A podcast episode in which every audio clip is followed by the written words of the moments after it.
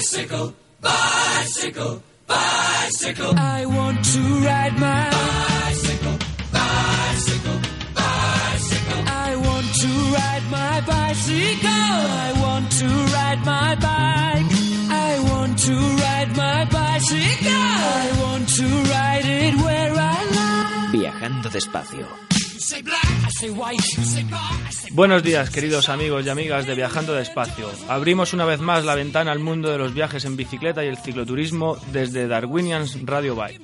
Queremos compartir contigo una hora hablando de todo lo que rodea al apasionante mundo de los viajes en bicicleta. Soy Víctor Álvarez y a partir de hoy estaré acompañándoos en Viajando Despacio. Antes de nada, daros las gracias a por todos los mensajes que hemos recibido de muchos de vosotros recomendándonos viajeros y recordaros que estamos en Facebook y Twitter. No dejéis de recomendar Viajando Despacio a vuestros amigos y amigas ciclistas.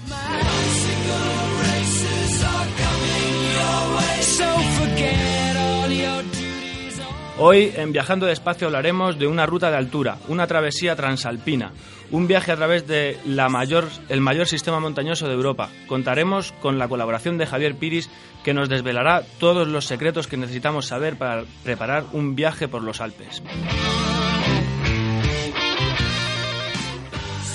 Os daremos a conocer una peculiar red ciclista internacional, Warm Shower, una red de intercambio mundial de hospedaje para cicloturistas.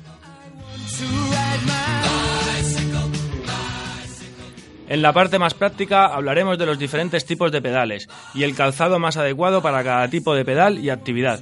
También veremos las posibilidades que nos ofrece el mercado para la práctica del cicloturismo. En el libro de la semana tenemos un curioso manual, El gato Peraltez. Nos trae un útil manual para iniciarnos en el fabuloso mundo del ciclismo urbano. Su autor nos desvelará todos los trucos de este simpático felino. De cierre de programa, en nuestro habitual espacio dedicado a viajeros ciclistas, hablaremos con Ricardo, viajero en muchos ámbitos y también en el ciclista. Nos contará su experiencia viajando por Francia.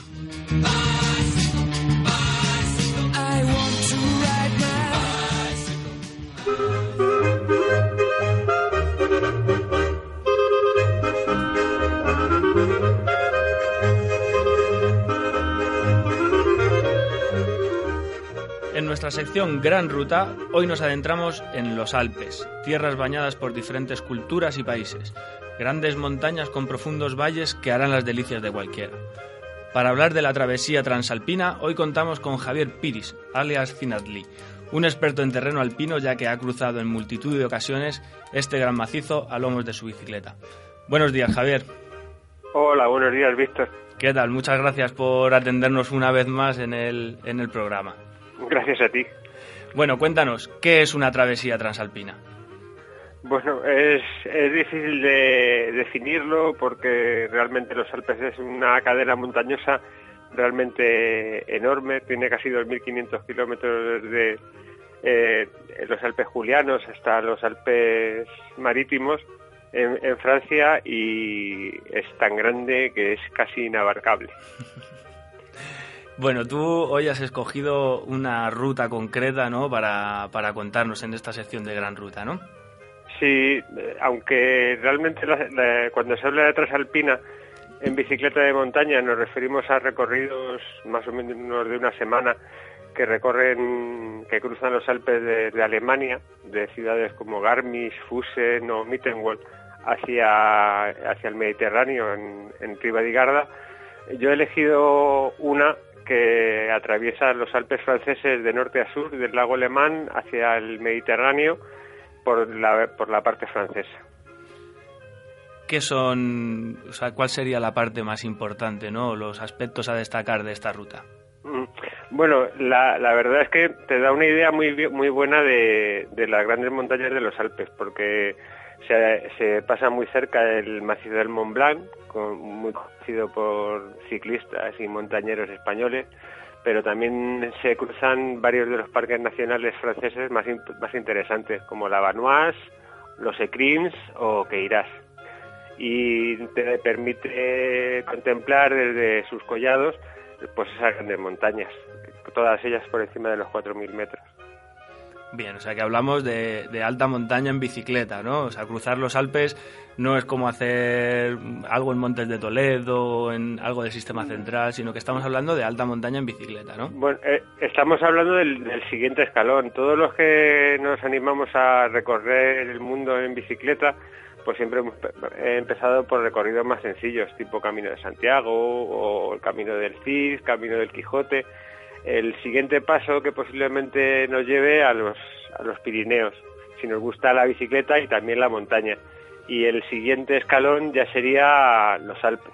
Los Alpes, eh, eh, cuando hablamos de los Alpes hablamos de alta montaña, pero luego, mm, aparte de montañas, también tienen valles que nos permiten recorrer multitud de paisajes sin tampoco tener que afrontar esas grandes cimas que, que corresponden a los grandes alpinistas. En el concepto trasalpina, digamos además que hay hueco para todo, ¿no? Para la carretera, para la pista, para los senderos, caminos. Eh, este itinerario que nos cuentas tú hoy, mm, ¿qué, abarca? en, principio los Alpes eh, es un paisaje que da, que da posibilidades de actividad para multitud de personas. En concreto el, recorrido que, que había planteado eh, lo sigue un sendero de gran recorrido que se llama la, Travesía de los Grandes Alpes, el GR5, pero también se puede recorrer en bicicleta de carretera. Hay un recorrido también clásico que sigue los grandes puertos de los Alpes, eh, que eh, en muchos casos están incluidos en, el Tour de Francia, pero eh, también se pueden hacer con un carácter cicloturista.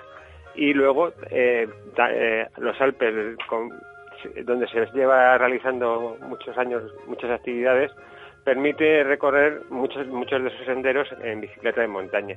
Y en parte algunos de ellos son utilizados para la travesía que yo planteo. Que es en bicicleta de montaña, ¿no? Que es en bicicleta de montaña. Eh, los Alpes, eh, como podemos imaginarnos, tiene grandes desniveles. Entonces una travesía sui generis eh, nos llevaría por los Alpes a recorrer el valle por carretera, luego acercarnos por pista hasta la última malga o granja y atravesar el, collado siguiendo algún sendero, en algunos casos ciclable o en algunos casos menos ciclable. En el caso de la, de la travesía, como no solamente tiene un concepto de viaje de bicicleta de montaña, sino también más de disfrute de cicloturista, pues eh, esa actividad se puede modificar y adaptar en función de las capacidades o intereses de la gente que la, que la lleve a cabo. Eso nos lleva a la siguiente pregunta. ¿Qué mm. nivel de, de preparación física y técnica hay que tener para asumir una travesía de estas características? Muchas veces, yo siempre lo, cuando me hacen esa pregunta siempre, siempre comento lo mismo. Muchas veces la dificultad de un recorrido no la da tanto el propio terreno, sino la organización de las etapas que nosotros nos planteemos. Entonces, yo puedo hacer tirarme todo el día montando en bici y hacer 4.000 metros de nivel y 100 kilómetros, pero también me lo puedo adaptar más en función de mis propias capacidades. Entonces, para hacer una trasalpina, no voy a negar que se necesita una forma física y, montar en bicicleta, pero tampoco hay que ser una, una super máquina. Igualmente, si en caso de que tengamos que afrontar tramos de sendero muy complicado, eh, que seguro que encanta a la gente que, tiene mucho nivel. Si nuestro nivel es inferior, siempre podemos adaptar el recorrido para intentar evitarlos utilizando o pequeñas carreteras o pequeños senderos o, pequeñas o pistas más adaptadas a, un uso más tranquilo. Dado que, como decíamos antes, es alta montaña, em, ¿qué fechas recomendarías tú para hacer un viaje cruzando los Alpes? Bueno, en principio, como es, como natural, eh, el invierno quedaría completamente descartado. Eh, hablando en término amplio, es decir, cuando empiezan a nevadas, que ya está empezando a nevar en estas fechas, incluso hasta finales de mayo, junio, donde en los pasos más altos siempre suele quedar algún nevero que puede impedir el paso. Entonces, en mi opinión, posiblemente la mejor época para, para hacer una, una trasalpina sea finales de julio, principios de agosto, porque todavía no estamos en, la época donde los, calores más fuertes del verano implican tormentas a última hora de la tarde. Entonces, posiblemente, yo al menos he intentado siempre seguir esa, norma, la fecha más recomendable sea finales de julio, principios de agosto. Aunque también, mm, en algunos casos, en principios de septiembre suele, suele ser también una buena época. Muy bien, ya como, como profesional, ¿no? Como, como guía de, de bicicleta, incluso en viajes mm, de esta magnitud, ¿cuáles serían los principales aspectos a tener en cuenta a la hora de preparar un viaje en alta montaña? Ah, bueno, lo, eh, lo, lo más importante es conocernos a nosotros mismos para poder adaptar la, el recorrido a, a nuestras capacidades si afrontamos un recorrido muy complicado, siempre tenemos que tener en cuenta que, físicamente tenemos que estar preparados para ellos. Y la, segunda parte también es conocer un poco el ambiente de montaña y la meteorología. No tiene ningún sentido que afrontemos un paso alto por encima de los 2.500 metros con un tiempo muy inestable, tormentoso o con mal tiempo. Son recomendaciones que, que cualquier persona que se mueva en el medio natural tiene que tener en cuenta. Sí tenemos que, valorar que estamos en zonas de alta montaña donde el acceso es complicado y donde la meteorología puede ser un factor muy importante. Pero yo creo que siempre lo, más recomendable es el sentido común. Como siempre, como en tantas y tantas veces que, jugamos en la montaña, ¿no? El sentido común y el respeto suelen ser cosas que no hay que saltarse. Por último, Javier, ¿Qué tienen los Alpes que no tenga otro macizo montañoso? Mm, Alpes son montañas y son las reinas de la montaña de las montañas en, lo que sería Europa. Entonces, la sensación de, poder pedalear por un sendero o por un pequeño camino, contemplando a, nuestro alrededor cumbres de, por encima de los 4.000 metros y glaciares que descienden de sus cumbres es siempre una sensación inolvidable para todo aquel que la, que la ha vivido. Muy bien, pues nada, solamente decir que, estarás este verano ¿no? llevando un, grupo en agosto de parte de Rutas Pangea eh, haciendo este itinerario que nos has venido a contar hoy. Así que ya sabes, todo el que se apunte pues contará con la suerte de ir bien acompañado contigo. bueno, eh, ya no, no, va a ser la primera vez y espero que no sea la última y por ahora siempre hemos tenido mucha suerte con las rutas y con la gente y creo que todo el mundo se ha llevado un grandísimo recuerdo de, un recorrido como ese por los Alpes. Estupendo. Pues no te robamos más tiempo, Javier. Muchas gracias por atendernos otro día más y nada, esperemos que, que vuelvas a estar por aquí. Muchísimas gracias a vosotros. Cuídate, un abrazo. Un abrazo.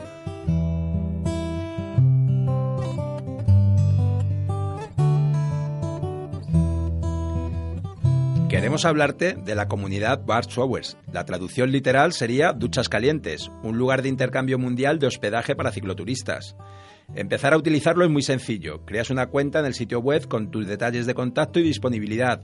Y así, de vez en cuando, un ciclista puede visitarte o tú hospedarte en casa de alguien y compartir historias. Una forma diferente de alojarse. También puedes darte de alta sin ofrecer alojamiento, porque no tengas espacio o porque estés de viaje. Bar Showers tuvo su origen en 1993, cuando Frank y Skasman crearon el servicio. En 1996, Gravel comenzó a actualizar y administrar la lista. En 2005, FAI transformó esta lista en una página web basada en una base de datos y un mapa interactivo. Más tarde, cuando Gravel se retiró en 2009, FAI se quedó como administrador. Hoy en día, un grupo de voluntarios administra la página y la comunicación de la lista, y tenemos la suerte de poder hablar con uno de ellos. Casi 100.000 usuarios en todo el mundo, de los que más de 47.000 ofrecen hospedaje. Buenos días, Roberto. Buenos días, ¿cómo están? Muy bien. No, muchas gracias a ti por atendernos. No, al contrario, de que, ¿sabes? Eh, pues sí, aquí estamos, de hecho estamos en España, tenemos esa, grandísima suerte, nos ha gustado mucho su país. Pedaleando además, ¿no? Sí, así es, estamos pedaleando, vamos en dirección eh, Barcelona y después hacia Alemania, y eso, y eso que se acerca el, invierno, pero no, no hay problema, para eso está eh, Van Tower. Perfecto, perfecto. Cuéntanos un poco más, Roberto, ¿qué, ¿cómo se organiza, cómo funciona? Cuéntales a nuestros oyentes cómo, cómo está funcionando ahora mismo Bar Claro, bueno, primero que nada, este, eh, muchísimas gracias por esta invitación. Eh, la introducción fue bastante atinada. De hecho, todo esto empezó por una, unos ciclistas de Estados Unidos que empezaron a hacer una lista a mano. Ellos iban viajando, iban registrando a los, los lugares en donde las personas les, les permitían quedarse. Y, así empezó esta comunidad. En realidad no ha cambiado, lo que ha cambiado ha sido gracias a la tecnología. Eh, la tecnología, pues abrimos el sitio web eh, nosotros hemos tenido la oportunidad y el placer de, a, lo largo de estos cinco años que llevamos viajando en bicicleta, utilizarlo en diferentes países. Eh, eh, ya estamos acercándonos a los 100.000 usuarios y te puedo decir que en, dentro de los 27 países diferentes que hemos cruzado, siempre ha habido alguien de World Tower. Ha sido ah, magnífico. ¿Cómo funciona? Pues, o más bien, ¿cómo ha sido la experiencia? creo que te lo puedo definir de una sola manera. Ya no recuerdo de quiénes de mis amigos los conocí por Warm Showers porque ahora son mis amigos los eh, y, y, tenemos un contacto ya muy cercano. Incluso los hemos ido a visitar a países, eh, por ejemplo, por decir, en, en, China vimos a unos de ellos y los volvimos a visitar en Australia. Entonces, este, como que la, la comunidad pues se apoya muchísimo y, al final ya se desvanece un poquito la cuestión de, llegar nada más a, quedarse a a, hacer amistades. Claro, además que te aloje un ciclista tiene una gran ventaja y es que sabe qué vas a necesitar, ¿no? ¿Cuáles son tus necesidades habituales? Totalmente. De hecho, cuando abres tu perfil, eh, este, la información que viene está muy enfocada para los ciclistas. Te avisa qué lugares hay para acampar alrededor, si hay una, eh, este, una tienda, de, bueno, un, una bicicletería donde puedes reparar o puedes comprar algunas cosas que necesitas. Muchos de ellos ya conocen la zona, han hecho rutas, entonces te van diciendo, mira, es mejor que tomes esta ruta, es mejor que tomes esta ruta por acá. Este, y pues muchos tips que, que finalmente hacen del paseo de bicicleta mucho más agradable.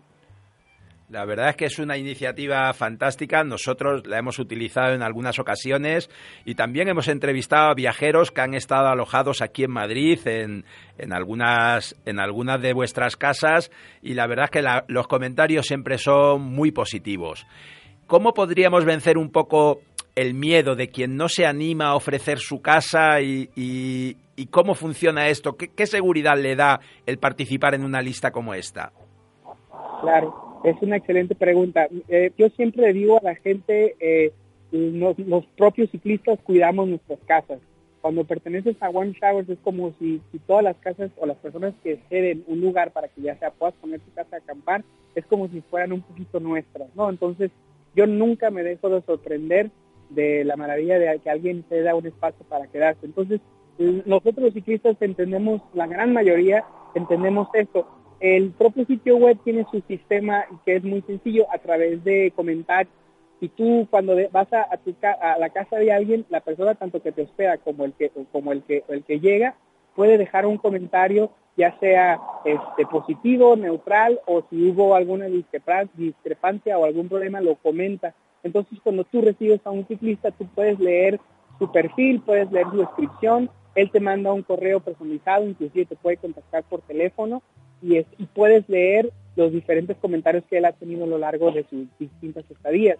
Este, es muy seguro porque la misma comunidad eh, reporta eh, anomalías, entonces si alguna persona llegara a tener una anomalía, digamos, eh, pues fuera de lo usual por una persona, pues se reporta. Entonces en su perfil aparece y obviamente si esa persona te pide que, que quedes en, en, tu hogar y pues tú no tienes una, una buena sensación, puedes declinar no, no necesitas hospedar a todo el mundo, también los puedes ver para tomar un café, puede, para ayudarles con la ruta y, este, y es pues, simple y sencillamente eh, un, un, privilegio, no, no, es, no, es, no es un compromiso, el único compromiso que les pedimos muchísimo es que contesten sus mensajes y que, y que estén al tanto con su perfil. Es lo único que, que les solicitamos. Sí, yo doy fe de ello, que hay veces que no estás disponible o que no te cabe en ese momento nadie en casa y simplemente con decir que en esas fechas no puedes, mm, pues no pasa nada. Normalmente todos los viajeros están buscando varios sitios a la vez para encontrar una disponibilidad, ¿no?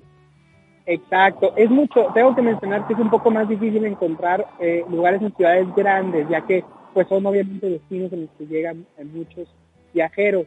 Eh, de hecho, ahorita, y, quiero mencionarlo, uno de los, de los, de los grandes eh, retos que tiene One Showers es que mucha gente abre su perfil en una ciudad, pero ya no contesta a, a ninguno de, los, de, de, las solicitudes o pone un, un, un domicilio que es inexistente. Entonces, esto genera un poco de frustración porque uno como ciclista pues está tratando de, de, encontrar un lugar donde quedarse o simplemente pues ver si existe esa posibilidad.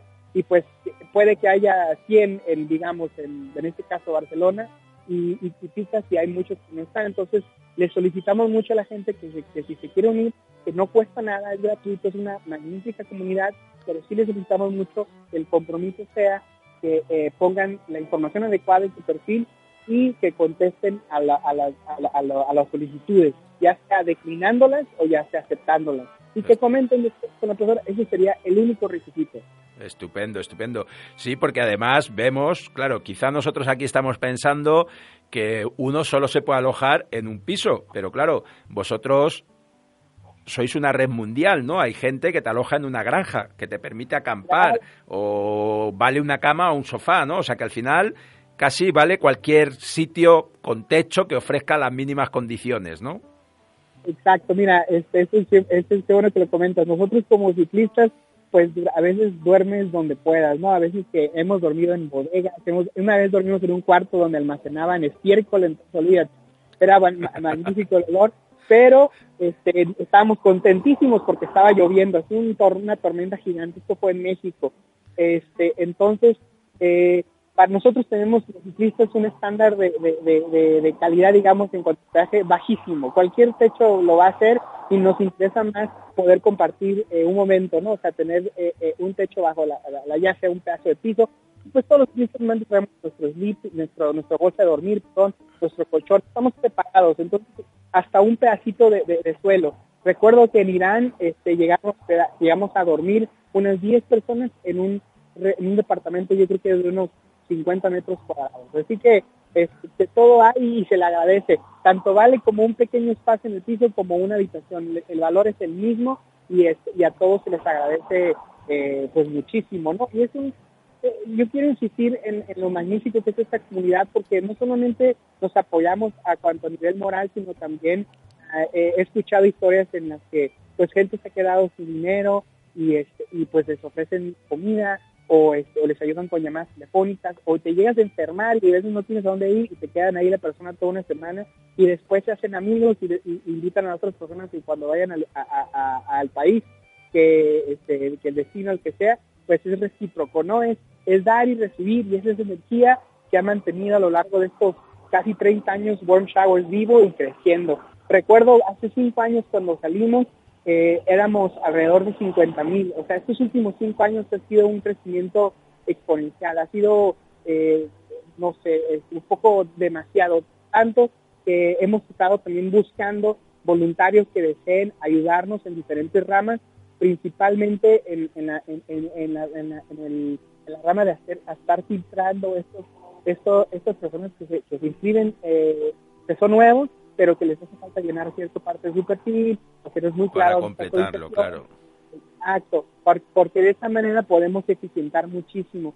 Hicimos un cambio, este, cambiamos el sitio web a Drupal, ahorita ya Seth Porter está encabezando la organización, él tiene mucha experiencia con, con organizaciones no gubernamentales, entonces pues están viendo posibilidades de sacar fondos, pueden comprar su, comprar su playera de One Chagos ahora, entonces lo que queremos es eh, convertirnos en una situación un poco más eh, estable y digamos con, con, también con un flujo de, dinero sin, sin, sin fin de lucro, todo para, para cuestiones operativas, para que se eficiente este, este sistema de la mejor manera posible y pues impulsar esta, actividad magnífica que se llama eh, cicloturismo, cicloviaje, como ustedes lo gusten llamar, eh, porque definitivamente para nosotros que hemos andado en bici, para muchos, eh, es una experiencia que no, no tiene comparación, tú lo has hecho. Y en palabras del maestro Heinz Stuke, que lleva más de 600 mil kilómetros recorridos en un periodo de casi más de 50 años, decía, yo no puedo conocer a una persona que anda en bicicleta, que viaja en bicicleta, que es una persona mala. Y, y yo concuerdo con él. Estupendo. Lo vamos a dejar aquí, Roberto. Te agradecemos mucho que hayas parado para atendernos. Bar una comunidad para cicloturistas y anfitriones, una verdadera delicia, un refugio muchas veces cuando estamos de viaje, un lugar donde compartir y como tú decías, muchas veces no es solo alojamiento, es encontrar a alguien que sea ciclista en esa ciudad por la que vas a pasar y que te ayude a continuar tu ruta o que te ayude a encontrar dónde solucionar un problema mecánico, cualquier duda que nos podamos encontrar. Una iniciativa fantástica que, nos encanta poder compartir y que nuestros oyentes conozcan mejor. Muchas gracias, Roberto. Gracias por su invitación y pues bienvenidos todos a Warm Showers y, este, y ahí estamos nosotros, nuestro perfil, Roberto y Ánica, si nos quieren saludar para el siguiente año van a tener su casa en Alemania, ya nos vamos a estar situando un, rato y pues bienvenidos. De, este, de, de corazón sincero de México, les, les, abrimos las puertas de nuestra casa. Muchas gracias, un gran abrazo. Un abrazo y buen viaje. Gracias, Roberto. Un saludo,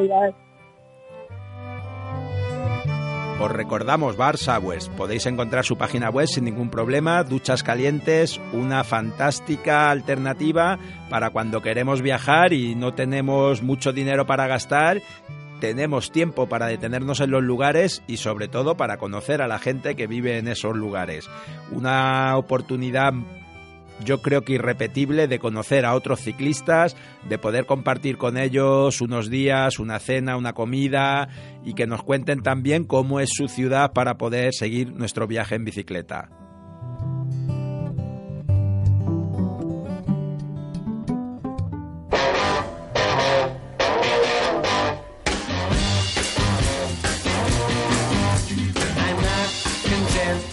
Algo clave en una bicicleta son los pedales. La bici se lleva desde los pedales casi más que desde el manillar.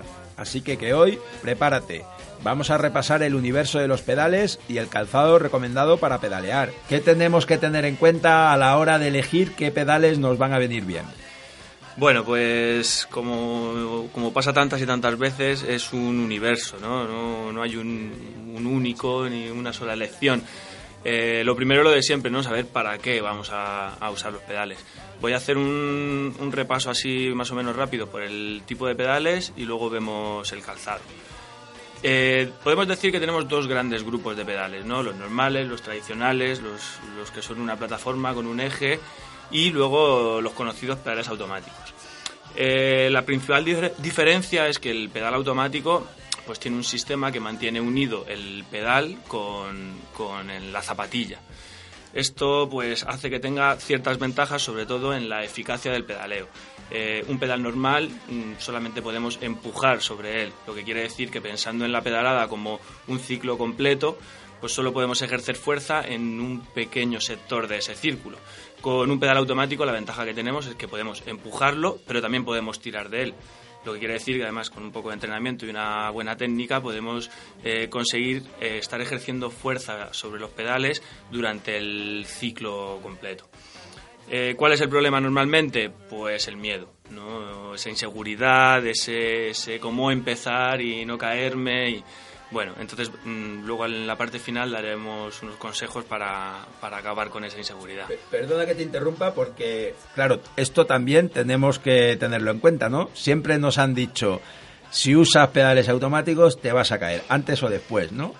Eh, sí, sí. Sí, pero bueno, es como el que monta en bici, ¿no? Si montas en bici, antes o después te vas a caer. Eh, con los pedales automáticos, luego no me voy a adelantar, luego, luego lo vemos, ¿vale? Muy bien. Eh, hacemos un repaso por los tipos de pedales. Empezaríamos con lo que decía al principio, ¿no? Los estándar, ¿no? El tradicional, el que todos conocemos. Un trozo de metal, plástico, con un eje y, poco más, ¿no? Eh, hay una, una, nueva tendencia que ya lleva muchos años que es el que se llama pedal de plataforma, ¿no? Ya tiene una serie de como tornillos o pinchitos que lo que hacen es eh, favorecer el, anclaje de la zapatilla al pedal sin necesidad de tener un sistema, un sistema específico. Estos pedales empezaron a utilizarse en el mundo del freeride, BMX, DIRT y, bueno, pueden suponer una, una, buena opción, una buena opción para conseguir un poquito más de agarre sin necesidad de meternos en el mundo de los pedales automáticos. Luego tenemos dos componentes que no son un pedal per se, que son las punteras y los rastrales. Las punteras son unas piezas de plástico que se ponen en la parte delantera de, de algunos pedales y lo que nos permite es poder tirar un poco del, del pedal no llega a ser un pedal eh, automático, pero es verdad que digamos que la zona en la que haces fuerza de la pedalada es, ampliada, ¿no? Es un poquito más grande que si solamente lleváramos el pedal normal. Con los rastrales ocurre más o menos lo mismo, la única diferencia es que además de la puntera esa, llevan una correa. Digamos que este sistema es el antecesor del pedal automático. Mm, ya en los orígenes de la carretera se, se utilizaba. La diferencia es que no podemos sacar el pie tan fácilmente, ¿no? Entra, es direccional, ¿no? Entra y por donde entra el pie eh, tiene que salir. Y eso a veces, pues, eh, ayuda a ese miedo, ¿no? En vez de quitárnoslo, pues digamos que, que lo acentúa. Hay otra tendencia que surge a raíz del fixio, del piñón fijo, que es utilizar lo que se llaman straps, ¿no? que son, son como una cinta que, que, cubre el pedal de lado a lado y que cumple la misma función que el, que el pedal, o sea, que el rastral.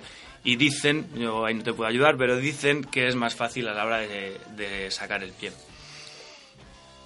Eso, digamos, en el formato tradicional. Si nos metemos ya con el, con el pedal automático, se abre otro, otro mundo, ¿no? Eh, la primera diferenciación que habría que hacer sería bici de carretera, bici de montaña. Luego cuando hablemos del calzado mmm, ahondaremos un poco más en esta cuestión. Eh, depende de la marca, hay diferentes sistemas, aunque los principios son todos más o menos los mismos. Eh, en, en montaña, pues lo mismo. Lo que pasa es que en montaña digamos que es un medio más inestable que la carretera, lo que hace que se amplíe la oferta tanto en pedales como en, como en calzado. Incluso pedales que ofrecen cuatro caras en vez de dos, eh, pedales que permiten la regulación de la dureza de, la, de las calas y, otros que no. Para el que no lo conozca, la cala es la parte que va, digamos, atornillada en, en la zapatilla, que encaja perfectamente en el pedal, que tiene un sistema de muelles que permite eh, mantener la cala bien fija ahí y que con un gesto podamos sacarlo por, por el lateral. En definitiva, sería como la sujeción de un esquí, ¿no? O sea, nosotros lo que tratamos es de ir sujetos a ese pedal para ayudarnos en el pedaleo, pero tiene que garantizar también que en el momento que nos queramos soltar sea sencillo hacerlo. Claro, digamos que es un sistema que nos permite en, en una dirección mantenernos bien fijo, pero nos permite tener el recurso de en un momento dado sacar el pie de forma natural, es decir, por el lateral, con ese gesto de, de tobillo, incluso rodilla y cadera, que lo que permita es desencajar el, el, pedal y sacar el pie por el lateral de la bici para poder eh, apoyarnos. En el mundo de los pedales automáticos, pues también se, se diversifica un poco, ¿no? Tendríamos lo que es el pedal automático único, sin, sin ningún complemento más, Luego tendríamos el pedal automático que además tiene como una jaula, ¿no? como una especie de plataforma alrededor que también ayuda a la sujeción del pie y a la sensación que tenemos en el pie es, es mayor, no es tan pequeña como la de, la de apoyar solamente sobre la cala. Y luego tendremos otro tipo de pedal que es el mixto, ese que en cicloturismo se usa bastante y que es, es una gran ayuda. El pedal mixto tiene en una cara eh, la, la sujeción para la cala y en la otra cara eh, es como un pedal de plataforma. Mm, esto nos permite, pues en un momento dado, si no sientes la seguridad necesaria, utilizar la parte de la, de la plataforma. Una vez visto los tipos de pedales, es obligatorio ver eh, el, tipo de, el tipo de zapatilla, el tipo de calzado. Mm, casi, casi podríamos decir que cada pedal va con su calzado como, como, decía antes, los de plataforma, pues por ejemplo, un pedal con, con una plataforma, con esos pinchitos que, que, ayudan en la sujeción, pues encajará bien con un calzado pues muy plano, ¿no? con una suela mm, bastante lisa, de forma que todos los pinchitos estos estén, estén en contacto con, con el mayor, la mayor cantidad de suela posible. Con las zapatillas de carretera ocurre lo mismo. En carretera lo que se busca es un máximo rendimiento de la pedalada ¿Eso cómo se consigue? Eh, generando, o sea, creando un, un, tipo de calzado en el que la suela es muy rígida, incluso plástica o de carbono. Como necesitamos ese, esa rigidez, las calas de carretera son, más, son de tamaño más grande. Eso hace también que cuando te bajas de la bici, pues bueno, vayas como un pato, ¿no? O sea, todos lo hemos vivido. Bailando claqué. Bailando, bailando claqué, efectivamente. En el mundo de la montaña, pues lo que decíamos, el abanico va desde la tendencia a ese tipo de calzado, con suelas más rígidas para gente que hace muchos kilómetros y que prácticamente no se baja de la bici, porque los trazados por los que, por los que rueda pues no son muy complicados, hasta el mundo del freeride, del enduro, el descenso, en los que llega a haber momentos en los que incluso porteas la bici, ¿no? Te la echas al, al hombro y lo que necesitas es pues un calzado de montaña, ¿no? una suela buena de goma, con sus tacos y, y un buen agarre entre esos dos extremos, pues digamos que hay, hay un amplio abanico de, calzado. En cuanto al cicloturismo, ¿no? que es al final lo que le preocupa a nuestros oyentes, ¿qué calzado y qué pedales serían los ideales para, para cicloturismo? Pues depende de cada uno, ¿no? Es verdad que los cicloturistas no llevamos prisa, ¿no? Entonces el, el, la fiebre extra por la rigidez y por la máxima eficacia de la pedalada pues no supone un problema para nosotros. Pero es verdad que también asumimos muchos kilómetros al día y todo lo que puedas ahorrar por llevar un calzado automático, pues eh, bienvenido será, ¿no? Sí, y no solo ahorrar. Yo, por ejemplo, reconozco que yo suelo utilizar unos pedales mixtos y para mí también otra ventaja de utilizar un pedal de este tipo es que una vez que tú te has regulado bien la bici, llevas el pie en la posición adecuada para pedalear, ¿no? Y eso también a veces pues nos evita lesiones o problemas musculares, ¿no? Eso tiene la, la doble cara, ¿no? Porque por un lado lleva razón en este sentido que, que llevando la cala es una posición fija que si has conseguido regularla es la tuya. Y para asumir muchos kilómetros pues también evita dolores o incluso lesiones hay otra hay otra cara de eso, ¿no? Que es la del ya, pero ir cambiando de postura de vez en cuando también ayuda, ¿no? Por eso la recomendación sería el pedal mixto. El pedal mixto es una es una buena opción porque nos permite todo, incluso en un momento dado, después de muchos kilómetros, muchos días, poder cambiar de calzado. Es decir, me voy a quitar las zapatillas de los automáticos que ya no puedo más con ellas y me voy a poner incluso en verano unas sandalias, ¿no? Y voy a pedalear hoy, la etapa de hoy la voy a hacer en sandalias. Entonces el pedal mixto, eh, la verdad es que plantea una opción muy polivalente para, para el cicloturismo. Eh, el calzado, mm, pues podríamos recomendar el, el, de, el, de, montaña, ¿no? el de enduro, el de, el de descenso, es decir, calzado con goma, con una buena suela de goma. ¿Por qué? Porque el cicloturista no solamente monta en bici, también va a comprar, también se sube allá arriba a hacer la foto, también anda con la bici al lado.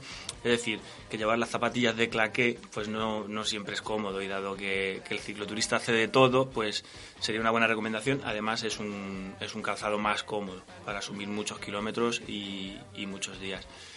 Hay mucha gente que utiliza pedal de plataforma. Mm, bueno, es una opción también. Lo que, lo que pasa es que es eso, que, que dijéramos que gastas más, ¿no? O que optimizas menos, menos la pedalada para esa gente que no se atreve a dar el paso al, al, pedal automático, pues podemos hacer una serie de recomendaciones que no siempre que no siempre se conocen y que no todo el mundo sabe. La primera es que los pedales automáticos, no todas las marcas, pero la mayoría, tienen regulación. Es decir, la fuerza que tienes que hacer para sacar el pie de, del pedal la puedes poner desde muy, muy, muy blanda a muy, muy, muy dura, como comentabas antes, como en el esquí. Entonces al inicio lo suyo es llevarla muy blanda, incluso casi casi que se salga. ¿Por qué? Porque lo primero que hay que conseguir es automatizar el gesto. Es decir, ese gesto que haces para sacar el pie del pedal, al principio es, es un mundo, ¿no? Llegas a un semáforo, a una piedra, quieres parar y es la obsesión. Te tiras 15 segundos y pensando, tengo que sacar el pie, tengo que sacar el pie. Luego realmente en el momento en el que automatizas el gesto ni lo piensas. Entonces, para automatizar el gesto ese, si la cala va, si el pedal va muy suelto, pues la cala saldrá más fácil. Otro truco es coger unas calas viejas. Un compañero que te pueda dar unas calas que estén desgastadas. La, la cala se desgasta, de tanto meterlo y sacarlo del pedal se desgasta. Por eso lo de poder apretar la dureza del pedal. Entonces, si de primeras empiezas con una cala desgastada, es más fácil sacarla. Una cala nueva engancha muy bien, entonces en determinados momentos pues podemos tener el problema de no sale no sale bien el no hacemos bien el gesto, no sale bien la cala y, vamos, al, vamos al suelo. Y nada, la verdad es que animarse porque en el momento en el que, en el que lo pruebas son pocos los que vuelven a, a retroceder al, al, pedal de plataforma, pero bueno, es, es, una opción, es una opción siempre. Sí, además hay que tener en cuenta que la opción de la puntera o el rastral también es muy socorrida.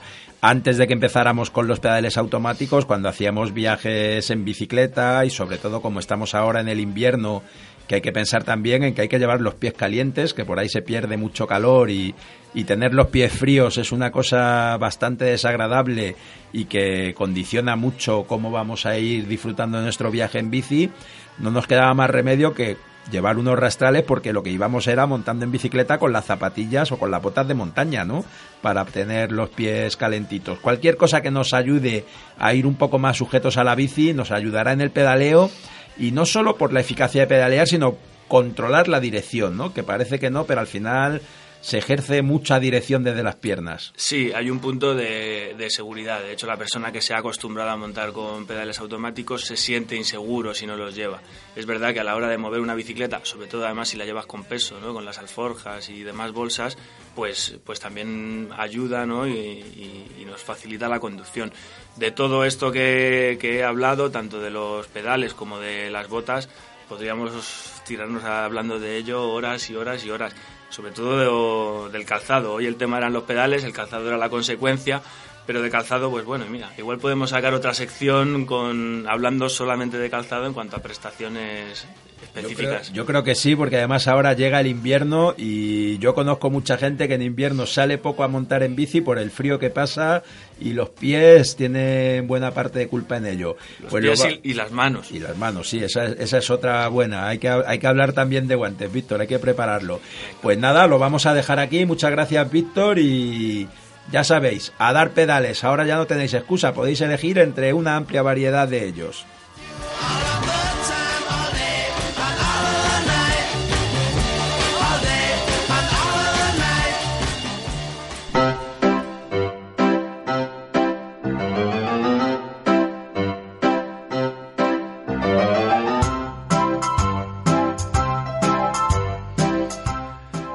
Nuestro libro de la semana trae como protagonista a un gato, el gato Peraltez.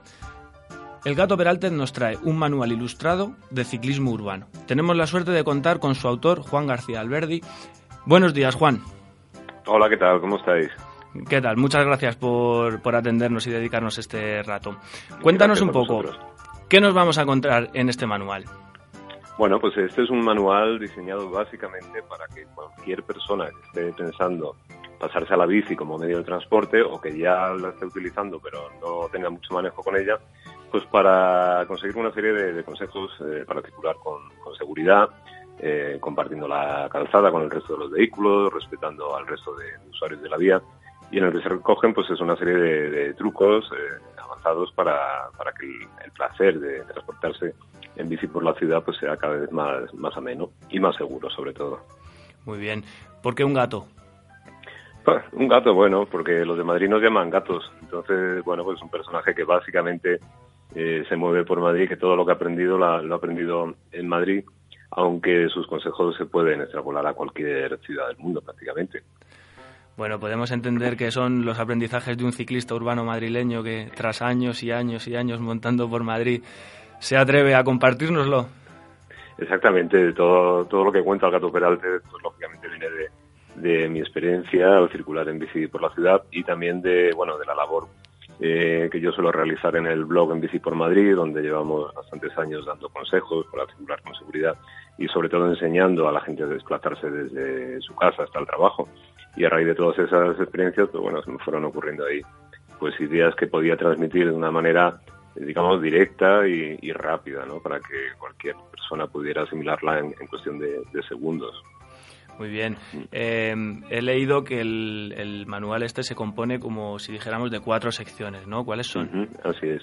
Pues la, la, primera sección es básicamente lo que es un manual. Eh, en esa se dan consejos para antes de salir con la bici, eh, cómo la tenemos que, que tener preparada, para eh, llevar los neumáticos correctamente hinchados y, digamos, esos consejos técnicos para, para aprender a circular por la ciudad. Eh, ahí también se dan consejos para los que van en coche, los que vamos en coche, y muchas veces no sabemos cómo hacer cuando nos encontramos con, una bici en, nuestro camino. Porque muchas veces la actitud mm, agresiva o un poco peligrosa de, otros conductores no viene tanto de, desde el punto de vista de, la maldad, porque realmente la mayoría de los conductores son, son pacíficos, pero sí del desconocimiento, no saben muy bien cómo eh, nos tienen que adelantar, no saben muy bien qué distancia tienen que, que guardar, no saben que se tienen que cambiar de, de carril, entonces damos ese, ese tipo de consejos. Eh, después las otras secciones, pues bueno, hay una que es eh, romper mitos, eh, rompiendo mitos, que se trata de desmontar todas eh, las excusas y, y, los mitos que tenemos en, en nuestra cabeza grabados, que nacemos prácticamente en torno a la bici, ¿no? Cuando la gente piensa que la bici es un vehículo de, de pobres o cuando piensa que en una ciudad con cuestas eh, no se puede practicar con, con la bici y un montón de ideas que tenemos ahí y el gato Peralta se intenta quitárnoslas de, de la cabeza. Un tercer capítulo está dedicado a, a, la convivencia y al respeto, porque circular en bici por la ciudad eh, no deja de ser otro un elemento cotidiano en el que el respeto y la convivencia es algo muy importante, pues tan importante como en cualquier otro aspecto de, de, la ciudad, como el no tirar basuras a la calle, el no molestar con el ruido. Pues muchas veces el, el tema de conducir no es tanto de, de llevar una bici como, como respetarla, ¿no? Y hacernos respetar. Y la cuarta parte va dedicada un poco, bueno, pues al, al biciactivismo, ¿no? Recoge un poco las, las actividades que llevan diversas eh, asociaciones o entidades en torno a la bici y un poco el, el camino hacia donde nos dirigimos. Básicamente es eso. Pues muy interesante, ¿no? Digamos que toca todos los palos, ¿no? Todo lo que afecta directa e indirectamente al, al ciclista urbano. Claro, eh, eso, eso es. Yo he estado viendo alguna de tus viñetas que cuelgas también por, por las redes sociales uh -huh. y demás. Sí. Eh, ¿Qué tipo de tonos eh, compaginas en este, en este libro? Quiero decir, mm, se juega mucho con la ironía, se juega mucho con el humor, es bastante crítico, reivindicativo, ¿no? ¿Cuál, cuál es un poco la línea?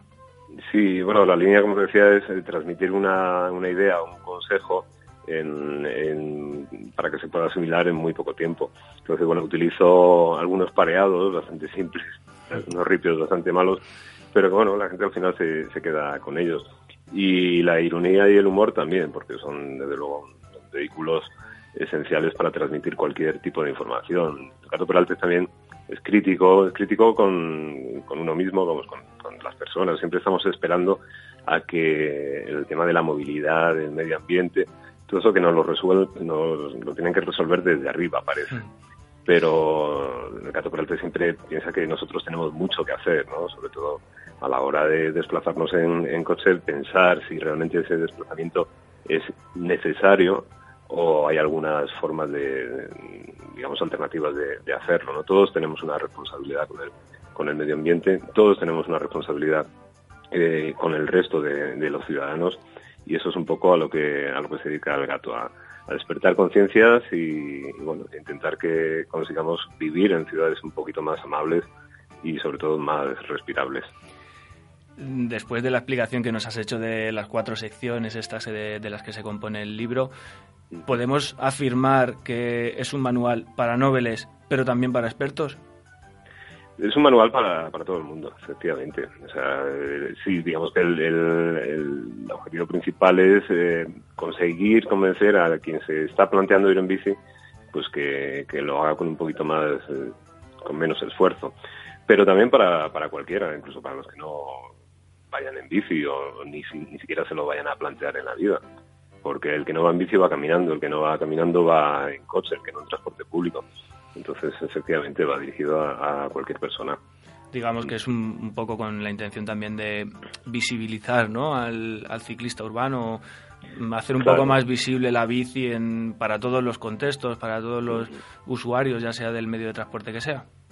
Claro, sí, sobre todo es para situar a la bici y darle el protagonismo que, que necesita en, en, la ciudad y quitarle un poco ese calificativo que tiene o que tenemos asociados, que, como si fuera un elemento de, de, de ocio o, como un simple juguete, ¿no? La bici lo que le falta es que se le reconozca esa capacidad de, de ser un vehículo eh, que no contamina, que es rápido, que es amable con, con el medio ambiente y, y disociarlo un poco de, de otros destinos a, para los que estamos acostumbrados a usar la bicicleta.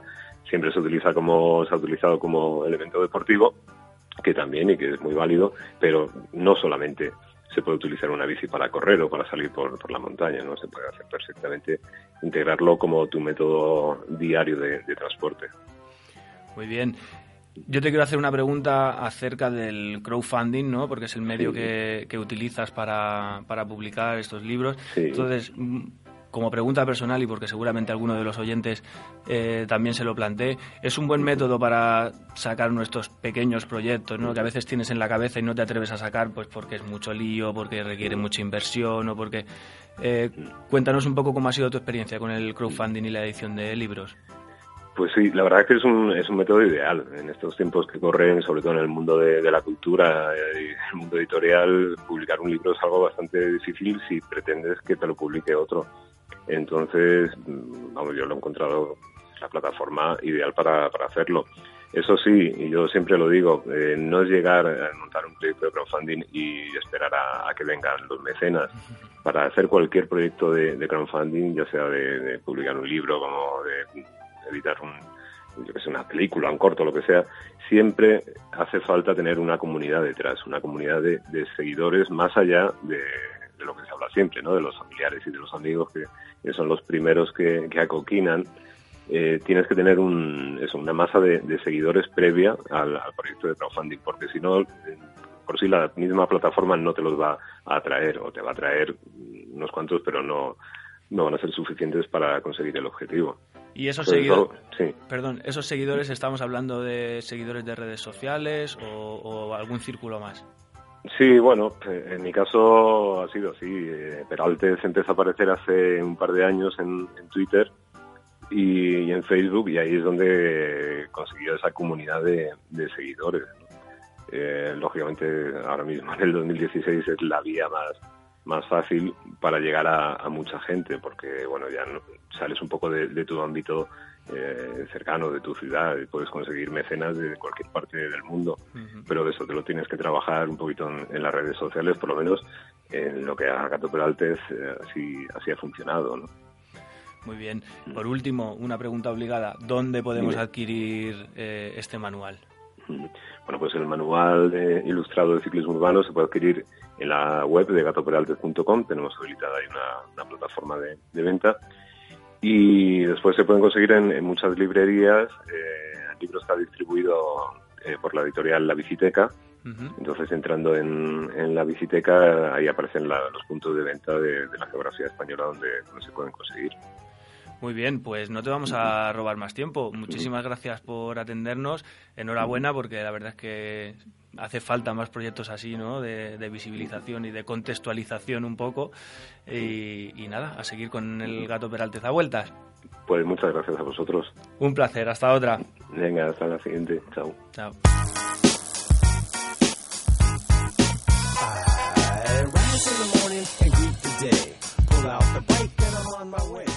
Nuestro viajero de hoy es Ricardo, un portugués afincado en Huesca, principalmente por su amor a la montaña. Además de licenciado en Ciencias de la Actividad Física y del Deporte, ha trabajado como guía en diferentes actividades, incluida la bicicleta. Viajero, en solitario, en pareja y ahora en trío, porque hace 15 meses que se unió a la familia un pequeño retoño. Buenos días, Ricardo. Buenos días. ¿Qué tal? ¿Cómo estás? Muchas gracias por, por atendernos y dedicarnos este ratito. No, gracias a ustedes. Bueno, eh, viajero habitual, ¿no? Podríamos decir que en diferentes formatos, eh, en bici, eh, con mochila, en, todos los aspectos, ¿no? ¿Cómo, se ¿Cómo te planteas hacer un viaje desde Huesca hasta París y volver? Es curioso, es curioso porque nosotros queríamos ir a París y yo no había estado, mi pareja sí, y entonces decidimos pues cómo vamos, ¿no? Y empezamos a hablar de que pues un coche es muy, aparte muy aburrido, se tarda mucho.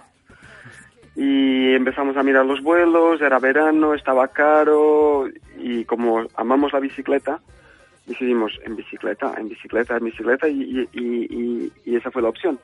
Entonces, sin pensar mucho más que estas cosas que te dije, decidimos ir y ya está como un medio de transporte más que es, ¿no? Pues la bicicleta, se coge la bicicleta y te vas a París, ¿no? Como el que va por el pan.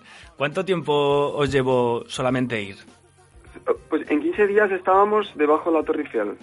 Desde que salimos en 15 días, el día 15 llegamos allá. ¿Y en la vuelta? La vuelta tardamos un poco más porque, porque hicimos el Loira hasta Nantes y de ahí bajamos hasta San Sebastián por toda la Velodice vamos, que estuvimos, eh, ir fuimos más directos y volver, pues decidimos pasear un poco más. Estuvimos pues unos 17 días o 18 de vuelta, algo así.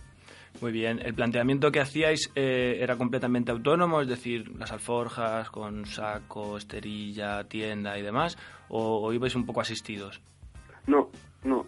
Salimos de casa con todo y, nadie, nadie, nos acompañó. Entonces todo lo que llevábamos encima era todo lo que necesitábamos. Tienda, la comida y la bebida, todo. Todo lo llevábamos encima nuestro. Entiendo que no era vuestro primer viaje, ¿no? En, en bicicleta.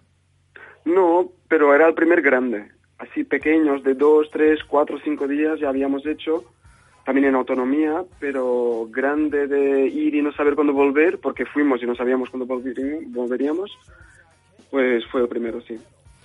Bueno, y como primer viaje, ¿qué tal la experiencia de viajar por Francia? Nos gustó mucho, nos gustó mucho Francia. Sabes que aquí, al vivir en Huesca, pues ciudades de frontera nunca tenemos buena relación con, con, con, el otro lado, ¿no? Siempre hay, pues, los franceses de esto, los franceses de aquello, y, nos sorprendió muchísimo. Fuimos acogidos muchas veces por personas de la calle que nos invitaron a, a cenar o a dormir en su casa y, y, hemos tenido muy buenas experiencias, más de, la que, de las que esperaba yo. Es curioso porque esto que comentas, ¿no? Del pique que hay como eh, entre fronteras, me consta que también habéis estado por Portugal y la gente que viaja en estos dos países siempre suele venir con esa misma sensación, ¿no? Ese buen sabor de boca de ser tratado muy bien, digamos entre comillas, a pesar de ser español o en tu caso portugués, ¿no? Sí, sí, sí, sí, fuimos tratados muy, muy bien a pesar de, eso, del pique que existe, que, es inevitable, ¿no? Porque ya te digo, yo trabajo muchas veces con Francia y, y, en esa relación de trabajo sí que existe, pero en la, relación de soy viajero y voy en bici, vamos, increíble. Y parte, aparte que Francia, en el tema de la bici, pues nos lleva ventaja eh, a España. Eh, cuéntanos un poco, ¿en qué aspectos? Pues mira, solo es el simple aspecto de llegar a un sitio y tener casi siempre o un camping car donde podías poner la tienda, o, la gente está acostumbrada al viajero que va en bicicleta y, sabe lo que necesita, ¿no? Y, no tiene miedo en acogerle, ¿no? En, decirle, no, pues puedes poner la tienda ahí o en mi, en mi jardín. Claro, las casas francesas también es diferente, los pueblos. Aquí las casas de los pueblos de España, pues las casas están más pegadas unas a otras y con menos espacio, y ahí todas las casas tienen su jardín. Entonces eso también es una ventaja para que la gente yo me acuerdo ahora un día exactamente que llegamos con mucho calor, que hacía ola de calor ese verano y, y, no podíamos más, no podíamos más y queríamos parar un sitio para descansar, para dormir y no hicimos más que tocar a una puerta de, un, de, una, de, una casa de, al lado de la carretera, que no era el pueblo ni nada. Y el señor, vamos, claro que sí, ponernos debajo de mis árboles, nos invitó a bebida, tomates, terminamos cenando con él en su portal, fue una cosa, vamos, de tocarle la puerta a pedir, por favor, tienes agua y puedo quedarme por aquí, a, tener una pequeña relación de amistad. Qué bien. En tu caso, además, cuentas con la ventaja de que tu pareja también es ciclista y también, también es viajera. ¿Cómo se vive un viaje en pareja en bicicleta? Pues es, es muy bonito y, y, aprendes mucho uno de otro, porque son, son situaciones que nos llevan a, muchas veces a extremos, ¿no? Pues a extremos de cansancio muchas veces, a extremos de, de, cansancio físico, cansancio mental. Entonces ahí son esos momentos que, que no siempre en un día a día normal puedes estar o puedes vivirlo con tu pareja. Entonces yo creo que crecemos más viajando juntos y, y vemos que nos queremos más viajando juntos. Bueno, y si a eso le añadimos una tercera persona, ¿qué tal la experiencia de, viajar con una criatura prácticamente recién nacida? Pues estamos en ello, estamos en ello. Eh, la logística se transforma, todo se complica un poco más, un poco más. Antes íbamos muy ligeros, eh, viajamos solo con las alforjas de atrás, prácticamente y ahora, ahora yo cargo un carro con el bebé atrás y más las cosas de bebé y Ika carga las maletas de adelante, las maletas de atrás, la, la, parrilla bien cargada atrás también. Solo eso, pues la logística. Y, y los primeros viajes que hemos hecho fue en invierno. Entonces, fue ahora, hace poco. Entonces, hemos llegado a la conclusión de que, que el invierno para viajar en bici se hace un poco más duro con el bebé. Sí, se puede. En general es más duro, ¿no? Incluso sin bebé, pues con, con bebé mucho más, ¿no? Sí, sí, lo de dormir en la tienda, los sacos que tienen que ser mucho más grandes, más gordos, pues todo se complica. Eh, eh, todo se complica el tema de, de, de alojamiento. Quiere decir, hemos llegado a la conclusión de que vamos a seguir viajando, pero en vez de cargar todo y, y a lo mejor podemos ir a un albergue y dormir. Entonces ya la parte esta de, del confort de la tienda, del confort de estar en la, de no confort de estar en la tienda en invierno, pues la quitamos. Claro. Luego a esto también me imagino que se le añade que el ritmo de viaje es diferente, ¿no? Sí, sí, sí. Eh, las horas es- están por la mitad. Antes íbamos a hacer 8 o 9 horas y ahora es la mitad, la mitad, y, o, o ni la mitad. ¿Sabes? Es todo, todo mucho más lento, también para él, ¿no? Pues que él no aguanta cuatro horas seguidas. Tenemos que hacer una hora parar, otra hora parar, otra hora parar. Entonces eh, es, es, es diferente. Sí, es como en cualquier otro aspecto, ¿no? Que al final los horarios de, de la criatura son los que, los que imponen un poco el ritmo del día. Sí, pero se puede hacer igualmente. ¿eh? La única cosa que, que que me gustaba comentar, y más que hoy, hoy mismo he ido a, aquí a tráfico a- para confirmarlo antes de deciros nada, que, que en España es ilegal. El- el- estos pequeños viajes que hemos hecho con el carro no podemos hacerlo. En realidad, si la Guardia Civil quiere, nos puede multar. Hablamos de carretera, ¿no? Circulando por, por vías, inter- vías interurbanas. Sí, vías interurbanas y ciudades que no tengan una, una ley de, de- de- del ayuntamiento que pueda permitirlo, también. Como por ejemplo mi ciudad, no podemos. Y aprovechamos para preguntarte un poco más. Eh, ¿Hablamos de carrito o también de carrito y sillita? Eh, eh, la sillita sí que se puede. La sillita sí. Pues vale, es solo el carrito. Todo lo que sea un carro con una persona, un, un ser humano atrás, no se puede. Si es de carga, se puede llevar si no pasa el 50% de tu bicicleta. Si su tamaño no es más grande que el 50% de tu bicicleta. Pero una persona no puedes llevar. Pues Esto en España, tú vas a Francia, vas a Portugal, vas a cualquier otro sitio y, y- y son legales. Pues se agradece mucho esta información porque, vamos, yo lo confieso, no, no lo sabía. Mm. Otra pregunta más.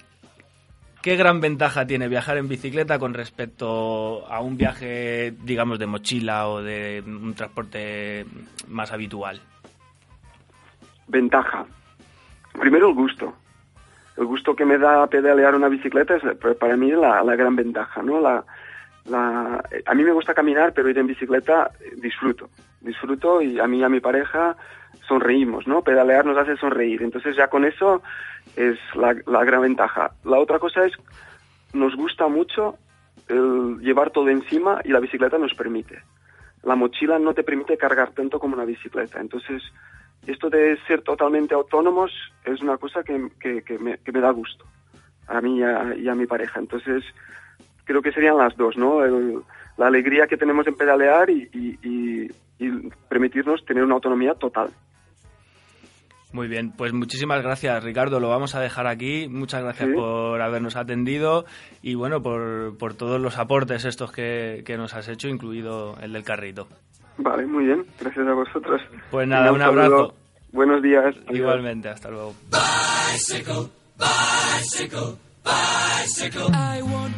Como siempre, un placer compartir esta hora de radio con todos los que nos habéis estado escuchando. Esperamos haberte arrancado alguna que otra sonrisa y sobre todo haberte despertado las ganas de salir a pedalear por el mundo. Recuerda, no vamos en bici para añadir días a nuestra vida, sino para añadir vida a nuestros días. Si te apetece contactar con nosotros, puedes escribirnos a viajandodespacio@rutaspangea.com. Viajando despacio ha contado con la participación en la parte técnica de Marcos.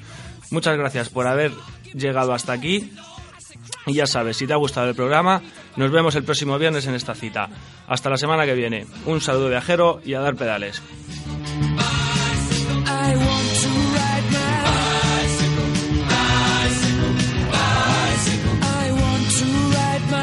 Bicycle. I want to ride my bike. I want to ride my bicycle. I want to ride my bicycle.